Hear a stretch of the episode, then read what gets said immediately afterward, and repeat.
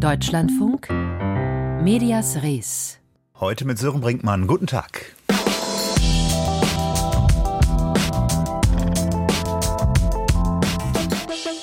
Dass der lange Arm des russischen Geheimdienstes mitunter bis ins Wäschefach reichen kann, das hat der Fall Nawalny gezeigt. In der Innenseite der Unterhose soll das Gift gewesen sein, mit dem Alexei Nawalny vor drei Jahren fast getötet worden wäre. Nur einer von vielen Fällen, in denen Kritiker der russischen Staatsführung mutmaßlich von Russlands Agenten vergiftet wurden. Man denke an den Schriftsteller und Satiriker Dimitri Bükow, man denke an den Künstler und Publizisten Piotr Versilov, man denke an den Ex-Agenten Sergei Skripal und seine Tochter. Und deshalb wird auch jetzt immer wieder schnell nach Moskau geblickt, wenn Kreml-Kritikerinnen und Kritiker behandelt werden müssen mit möglichen Vergiftungssymptomen. Zuletzt war das unter anderem der Fall bei zwei Journalistinnen. Die Hintergründe schauen wir uns gleich an, aber vorher fragen wir, warum jetzt ein ehemaliger Spitzenbeamter viel, viel Geld fordert vom ZDF. Und dafür springen wir ein knappes Jahr zurück. Das ZDF-Magazin Royal vom 6. Oktober 2022 mit Jan Böhmermann. Meine Damen und Herren, wir kümmern uns heute im ZDF-Magazin Royal um einen Leck in unserer kritischen Infrastruktur. Und es geht ausnahmsweise mal nicht um gesprengte Pipelines oder sowas. Denn das größte Sicherheitsrisiko ist immer noch der Mensch. Menschen, die auf Posten sitzen, wo sie nicht hingehören. Menschen, die auf Posten sitzen, wo sie nicht hingehören. In dieser Folge des ZDF-Magazin Royal wird später deutlich, wer damit wohl gemeint ist. Es geht um Arne Schönbohm, damals Präsident des Bundesamtes für Sicherheit in der Informationstechnik, einer Behörde, die dem Bundesinnenministerium unterstellt ist. Dieser Arne Schönbohm könnte über einen Verein und ein Unternehmen Kontakte haben, die bis hinein in russische Geheimdienste reichen, so der Vorwurf. Möglicherweise also eine Gefahr für die Cybersicherheit in Deutschland. Und so hatte diese Sendung und die Berichterstattung dazu Folgen für Arne Schönbohm, Folgen, die uns mein Kollege Falk Steiner noch einmal schildern kann, denn Schönbohm fordert nun 100.000 Euro vom ZDF. Warum? Arne Schönbohm wurde im Oktober 2022, gut eine Woche nach der Sendung, von der Bundesinnenministerin Nancy Faeser, eine SPD-Politikerin, die Führung der Amtsgeschäfte als BSI-Präsident untersagt. Öffentlich wurde er seiner Meinung nach zu Unrecht diskreditiert. Er wurde anschließend dann auch noch auf eine vergleichsweise bedeutungslose Position in einer Mini-Behörde versetzt. Schönbohm sieht durch die ZDF-Sendung seinen Ruf geschädigt und er wirft Moderator Jan Böhmermann und damit dem ZDF, das eben die redaktionelle Verantwortung für die Sendung trägt, trägt, unwahre Behauptungen vor. Mhm. Unwahre Behauptungen, stimmt das denn? Ja, es ist ein wirklich komplizierter Sachverhalt. Versuchen wir es möglichst kurz aufzudröseln. Ganz kurz wird es leider trotzdem nicht, denn die Sendung beschäftigte sich ja mit möglicher Nähe russischer staatsnaher Akteure zu deutschen Vertretern der Cybersicherheitsbranche. Hauptgegenstand waren eigentlich zwei Dinge bei der Berichterstattung. Ein Tochterunternehmen einer russischen IT-Firma, deren Gründer einst beim KGB war, also dem russischen Nachrichtendienst und bis heute wohl enge Verbindungen zu dem unterhält. Dieses Unternehmen war wiederum Mitglied Mitglied in einem deutschen Verein, den Schönbohm, einmal mitgegründet hatte, lange bevor er BSI-Präsident wurde. Dieses Unternehmen wurde allerdings Erstmitglied, als Schönbohm schon lange nicht mehr in diesem Verein war und bereits BSI-Präsident war. Mhm. Der Verein hatte inzwischen einen neuen Vorsitzenden und der, so hatte er es schon 2019 dem RBB erzählt, hatte keinerlei Berührungsängste auch mit russischen Nachrichtendiensten. Das Unternehmen hatte auch mit Schönbohms Behörde zu tun, weil es dort einen Antrag gestellt hatte. Soweit also scheint die Berichterstattung erst einmal korrekt, aber Böhmermann erhob auch den Vorwurf, dass Schönbohm 2022 zum zehnjährigen Bestehen des Vereins dort eine Festrede hielt. Und das, obwohl seine eigene Behörde und auch das Bundesinnenministerium eigentlich gesagt hatte, dass Kontakte mit dem Verein verboten sein sollten. Schönbohm hatte sich den Auftritt allerdings vom Innenministerium genehmigen lassen. Böhmermann wiederum, so argumentiert Schönbohm nun, habe ihm unterstellt, bewusst Nähe zu russischen Nachrichtendienstkreisen gehabt zu haben. Und das bestreitet er. Im Kern geht es für Schönbohm also darum, dass er meint, dass Böhmermann und damit verantwortlich das ZDF seinem Ruf nachhaltig geschadet hätten. Mhm. Es ist kompliziert tatsächlich, wenn man all diesen Strängen genau folgen wollte, dann braucht man wahrscheinlich eine von diesen oft genutzten Karten oder Anschaubildern sozusagen. Aber ähm, ja, also der Vorwurf, der im Raum steht, eben recht handfest. Wie geht das ZDF jetzt damit um? Ja, das ZDF hat vergangene Woche ein Schreiben des Anwalts von Schönbohm beantwortet und damit die Forderung zurückgewiesen. Redaktionell verantwortlich ist am Ende jedenfalls der Mainzer Sender. Das kommt jetzt ein bisschen darauf an, wie Arne Schönbohm damit jetzt wieder umgeht. Der könnte zivilrechtlich jetzt versuchen zu klagen. Aber das ist mhm. bislang, zumindest Stand heute Morgen, noch nicht passiert. Das heißt, Sie haben jetzt gesagt, redaktionell verantwortlich das ZDF, aber tatsächlich die redaktionelle Arbeit findet ja auch bei Jan Böhmermann statt. Wie geht dann Böhmermann damit um? Ja, der Moderator selber, der sieht bis heute offenkundig keine relevanten Fehler bei sich, wie seine Äußerungen auf Social Media immer wieder zeigen, aber auch Anspielungen, beispielsweise im ZDF-Magazin Royal von der vergangenen Ausgabe, vom vergangenen Freitag. Da sprach er etwa von der 100.000 Euro Show, zu der er seine Zuschauer jetzt heute Abend begrüßen würde. Okay, das ist dann eine Art von Humor oder humoristischem Umgang in diesem Fall. Der Fall endet aber ja auch nicht mit Böhmermann, sondern schlägt ja auch politisch hohe Wellen. Was ist da los? Ja, was Böhmermann eben alles nicht wissen konnte, spielt eine große Rolle. Zeitweise hatte, so berichtete es der Spiegel, das Bundesamt für Verfassungsschutz eine Überwachungsmaßnahme gegen eben Schönbohms Nachfolger als Vereinspräsident laufen, also der, der keine Kontaktscheu mit russischen Nachrichtendiensten hatte. Bundesinnenministerin Nancy Faeser untersagte Schönbohm nach der Sendung erst die Führung des BSI, versetzte ihn später, aber ihm konnte persönlich, das stellte sich allerdings erst viel später raus, kein Fehlverhalten nachgewiesen werden. Und noch im März, als im Ministerium bereits bereits relativ klar war, dass es eigentlich nichts gegen Schönbohm gibt, hat Faeser laut einem internen Vermerk, den die Bild vergangenen Donnerstag veröffentlicht hat, dann wohl noch einmal explizit darum gebeten, das Bundesamt für Verfassungsschutz prüfen zu lassen, ob sich nicht doch noch etwas finde. Das empört einige Politiker im Bundestag sehr. Sie werfen ihr jetzt vor, den Verfassungsschutz zu instrumentalisieren. Damit beschäftigte sich dann heute Morgen der Bundestagsinnenausschuss. Der Hauptvorwurf aber bleibt und den gibt es eigentlich auch schon seit fast einem Jahr, also fast seit dieser Böhmermann-Sendung. Die Innenministerin handelt einzig aufgrund von unbewiesenen Vorwürfen in einer ZDF-Satiresendung. Mhm. Und das wäre natürlich falsch. Eine ZDF-Sendung von Jan Böhmermann, die nun letztendlich oder die Vorwürfe daraus, die nun letztendlich auch den Innenausschuss des Deutschen Bundestages beschäftigen. Informationen dazu von meinem Kollegen Falk Steiner. Vielen Dank.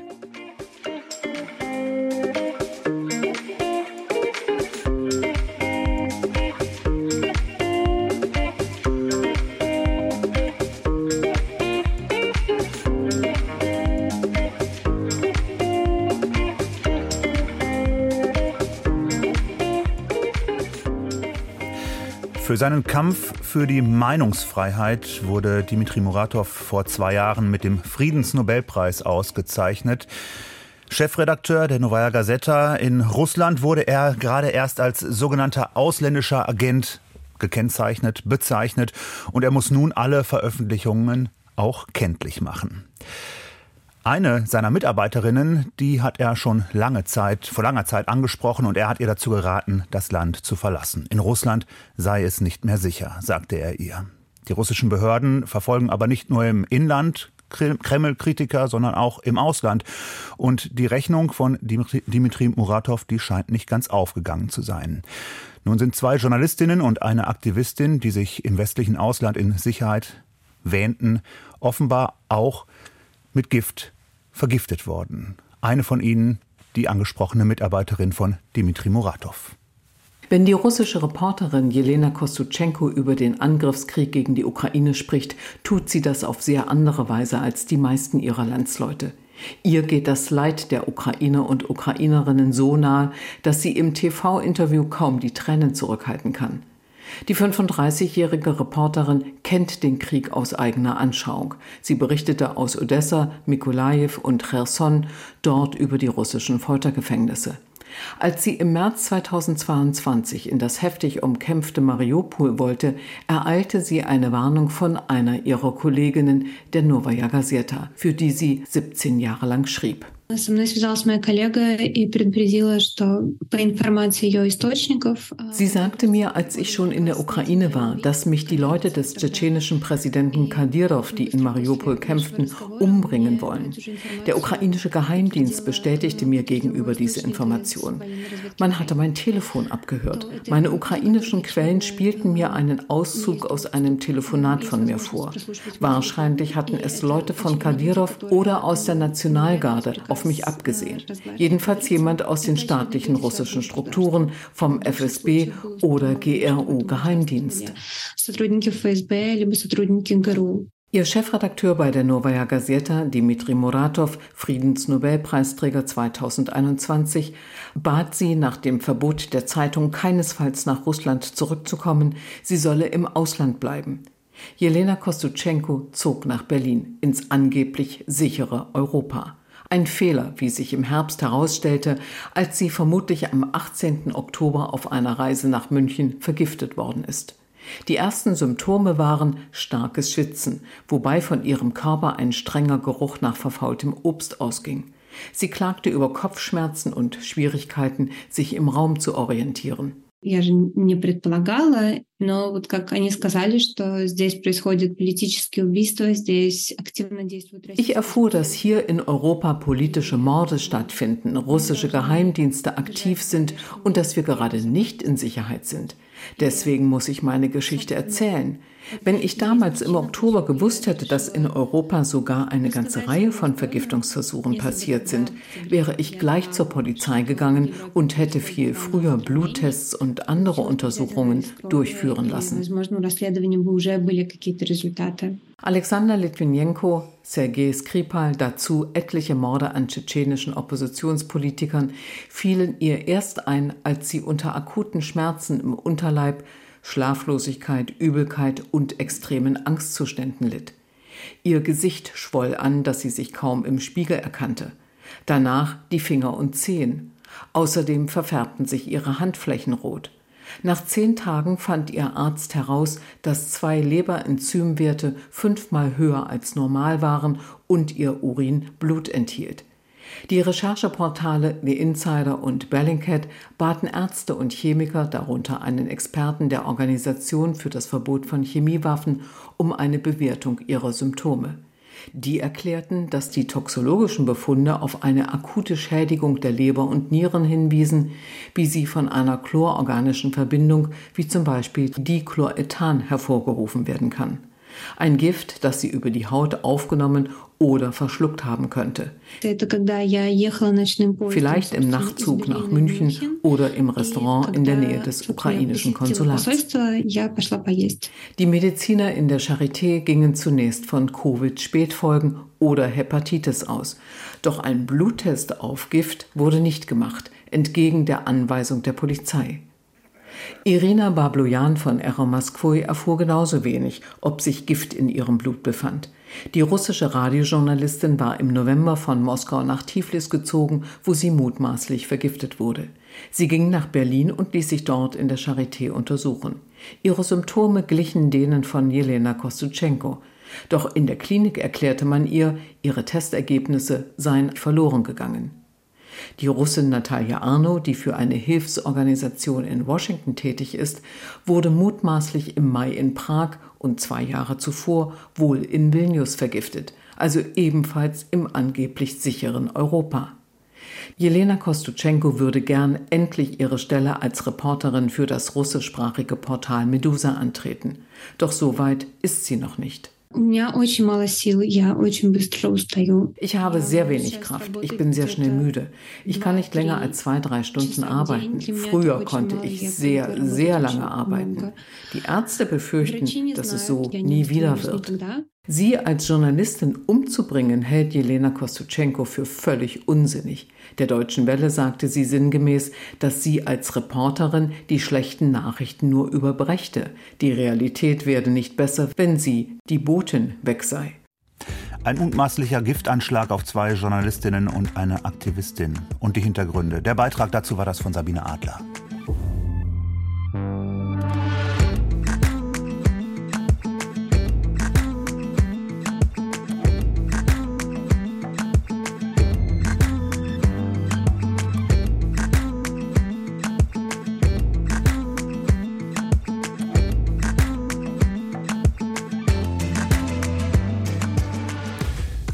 Medias Res im Deutschlandfunk um 15.49 Uhr. Verschickt ist es schnell, Verschwinden aus der digitalen Welt wird es danach vielleicht nie mehr. Ein Foto, das eigentlich nur die beste Freundin sehen sollte oder der langjährige Freund. Vielleicht nur etwas peinlich, vielleicht auch eindeutig sexuell. Fest steht, dass viele Kinder und Jugendliche solche Bilder, aber auch sexuell eindeutige Symbole oder Nachrichten verschicken. Sexting. Was gehört da noch zum normalen Erwachsenwerden und zum Entdecken der eigenen Sexualität? Und wann fängt es an, gefährlich oder strafbar zu werden? Darüber habe ich vor der Sendung mit Rebecca Wasinski von der Landesanstalt für Medien in Nordrhein-Westfalen gesprochen, auch weil gerade eine neue Studie veröffentlicht wurde, an der die LFM mitgearbeitet hat. Und einige Zahlen darin sind bemerkenswert. Jede dritte Person im Alter von 11 bis 17 Jahren hat bereits einen Porno gesehen. Jede fünfte Person in dieser Altersgruppe hat selbst schon gesextet. Die Frage an Rebecca Wasinski, waren Sie von den Zahlen überrascht? Also wir bekommen tatsächlich auch äh, über unsere Angebote im Bereich Prävention, beispielsweise über unsere Beratungsplattform Zebra, schon auch mit, dass Kinder und Jugendliche sich mit dem Thema beschäftigen. Also sowohl über Kinder und Jugendliche selbst als auch über ähm, ja, pädagogische Fachkräfte oder Eltern beispielsweise. Von daher hatten wir da äh, auf jeden Fall ein Interesse, ähm, ja, das ja dann auch mal äh, empirisch anzugehen und dementsprechend hat uns das gar nicht mal allzu sehr überrascht, würde ich jetzt sagen. Hm, ganz grundsätzlich kann man sagen, wie verbreitet sind Pornografie und Sexting bei Kindern und Jugendlichen? Also laut unserer aktuellen Befragung erfolgt eben der Erstkontakt mit Pornografie sowohl bei Jungen als eben auch bei Mädchen am häufigsten zwischen 12 und 14 Jahren. Und äh, in Bezug auf Sexting sieht das auch ganz ähnlich aus. Also da zeigen die Ergebnisse, äh, dass die meisten Kinder und Jugendlichen im Alter von 13 bis 15 die erste Sexting-Nachricht verschicken. Und das passiert dann eben auch häufig im Klassenverbund. Dementsprechend ist das schon heutzutage ein Thema, was an jeder weiterführenden Schule zu finden ist. Hm, vielleicht erklären wir auch nochmal diesen Begriff Sexting, um den es ja hier geht. Also zusammengesetzt aus Sex und Texting. Was meint das genau? Genau. Ja, also wie Sie gerade schon sagten, das Wort ist zusammengesetzt eben aus den Wörtern Sex und Texting. Texting, also dem englischen Begriff für Nachrichten verschicken.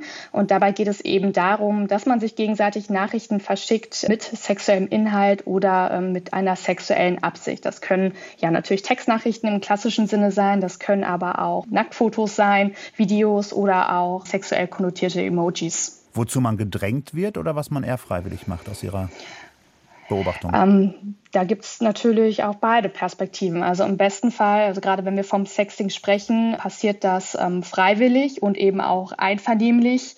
Das ist allerdings auch nicht immer so. Also wir bekommen auch häufig mit, dass das eben nicht einvernehmlich passiert und das ähm, zeigen auch vor allem die Ergebnisse unserer aktuellen Befragung, dass äh, Kinder und Jugendliche ähm, selber das auch gar nicht so genau immer wissen, ob ähm, die Person, der sie das schicken, das überhaupt bekommen möchte. Mhm wenn wir nochmal auf diese ja. Altersgruppe gucken, das ist ja eine relativ große Spanne, gerade wenn man sich überlegt, dass das ähm, ja gerade die Zeit des Erwachsenwerdens ist, zwischen 11 und 17 Jahren. Das heißt, äh, können Sie das nochmal genauer differenzieren? Denn eine 17-Jährige oder ein 17-Jähriger hat wahrscheinlich wenig gemein mit einem oder einer Elfjährigen.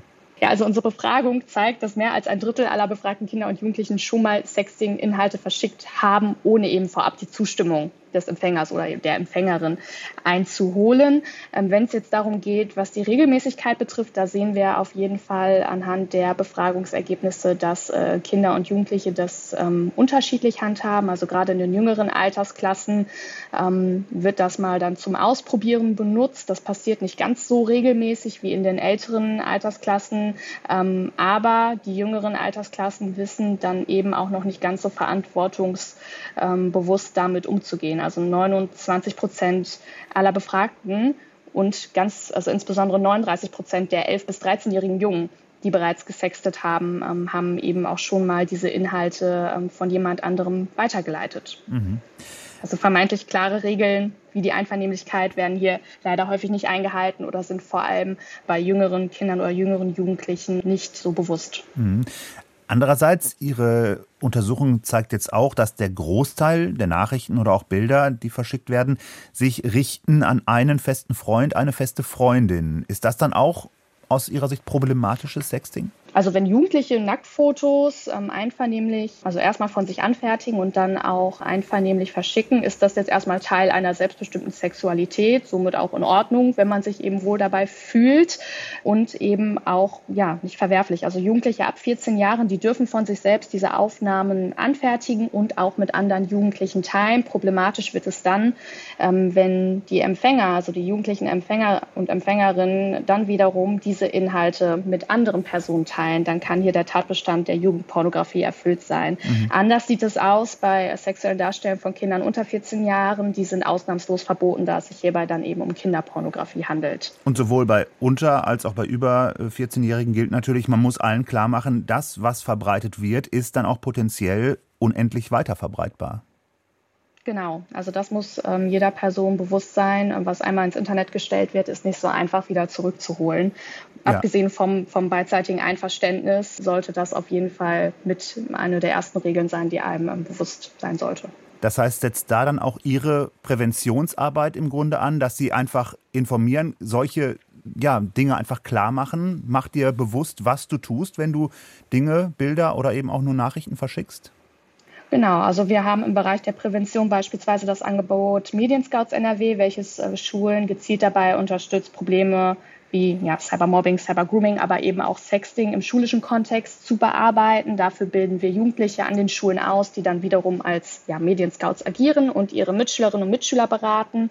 Und auch beim Angebot Zebra, ähm, da beraten wir alle Bürgerinnen und Bürger zu digitalen Themen, auch eben zum Thema Safer Sexting, ähm, natürlich anonym.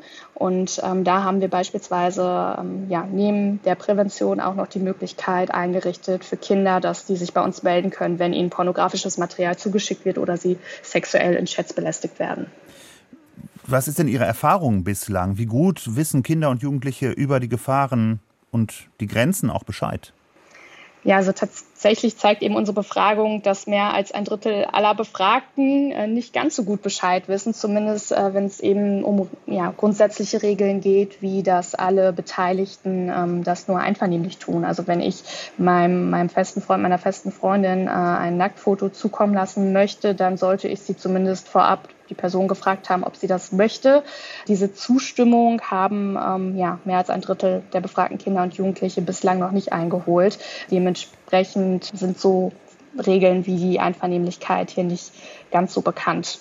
Eine entscheidende Frage ist natürlich, was kann an Schulen passieren, was können aber auch Eltern machen? Ja, Eltern sollten ihre Kinder bei der Mediennutzung auf jeden Fall begleiten. Also das heißt ganz konkret, sie sollten Interesse an der Mediennutzung ihrer Kinder zeigen. Gerade dann, wenn die Kinder ja die ersten eigenen Schritte mit digitalen Medien machen, äh, da ist es dann auch vorab sinnvoll, gemeinsame Regeln aufzustellen. Und äh, auch hier beraten wir Eltern gerne individuell über unsere Beratungsplattform Zebra, was da sinnvoll ist, was vielleicht auch eher nicht sinnvoll ist. Und ähm, außerdem bieten wir auch über unser Angebot Eltern und Medien kostenlose Elternabende zum Thema Sexting an, auch zu anderen Themenschwerpunkten im Bereich der Mediennutzung. Also wenn da Bedarf besteht, kann man gerne mal in der Schule anfragen, ob das Thema nicht für den Klassenverbund vielleicht auch ganz interessant wäre. Ganz wichtig, unsere äh, Prämisse ist immer, dass Eltern ihren Kindern signalisieren sollen, dass sie immer ein offenes Ohr für sie haben, dass sie als Ansprechpartner zur Verfügung stehen und dass Kinder eben keine Sanktionen zu befürchten haben, wie beispielsweise Handyverbot, ähm, wenn sie sich äh, an ihre Eltern wenden, weil sie ein Problem haben.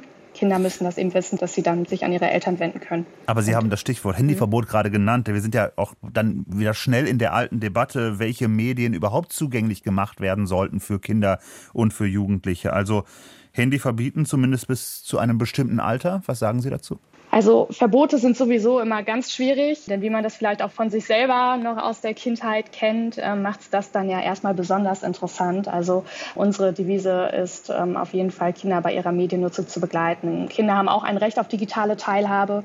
Dementsprechend sind Eltern da auch in der Verantwortung, die Kinder an digitale Medien heranzuführen. Das ist das, was Eltern richtig machen können. Ganz genau. Sagt Rebecca Wasinski von der Landesanstalt für Medien. Vielen Dank für das Gespräch. Ja, sehr gerne. Und dieses Gespräch haben wir vor der Sendung aufgezeichnet. Das war Medias Res für heute. Am Mikrofon Sören Brinkmann. Ihnen einen guten Tag.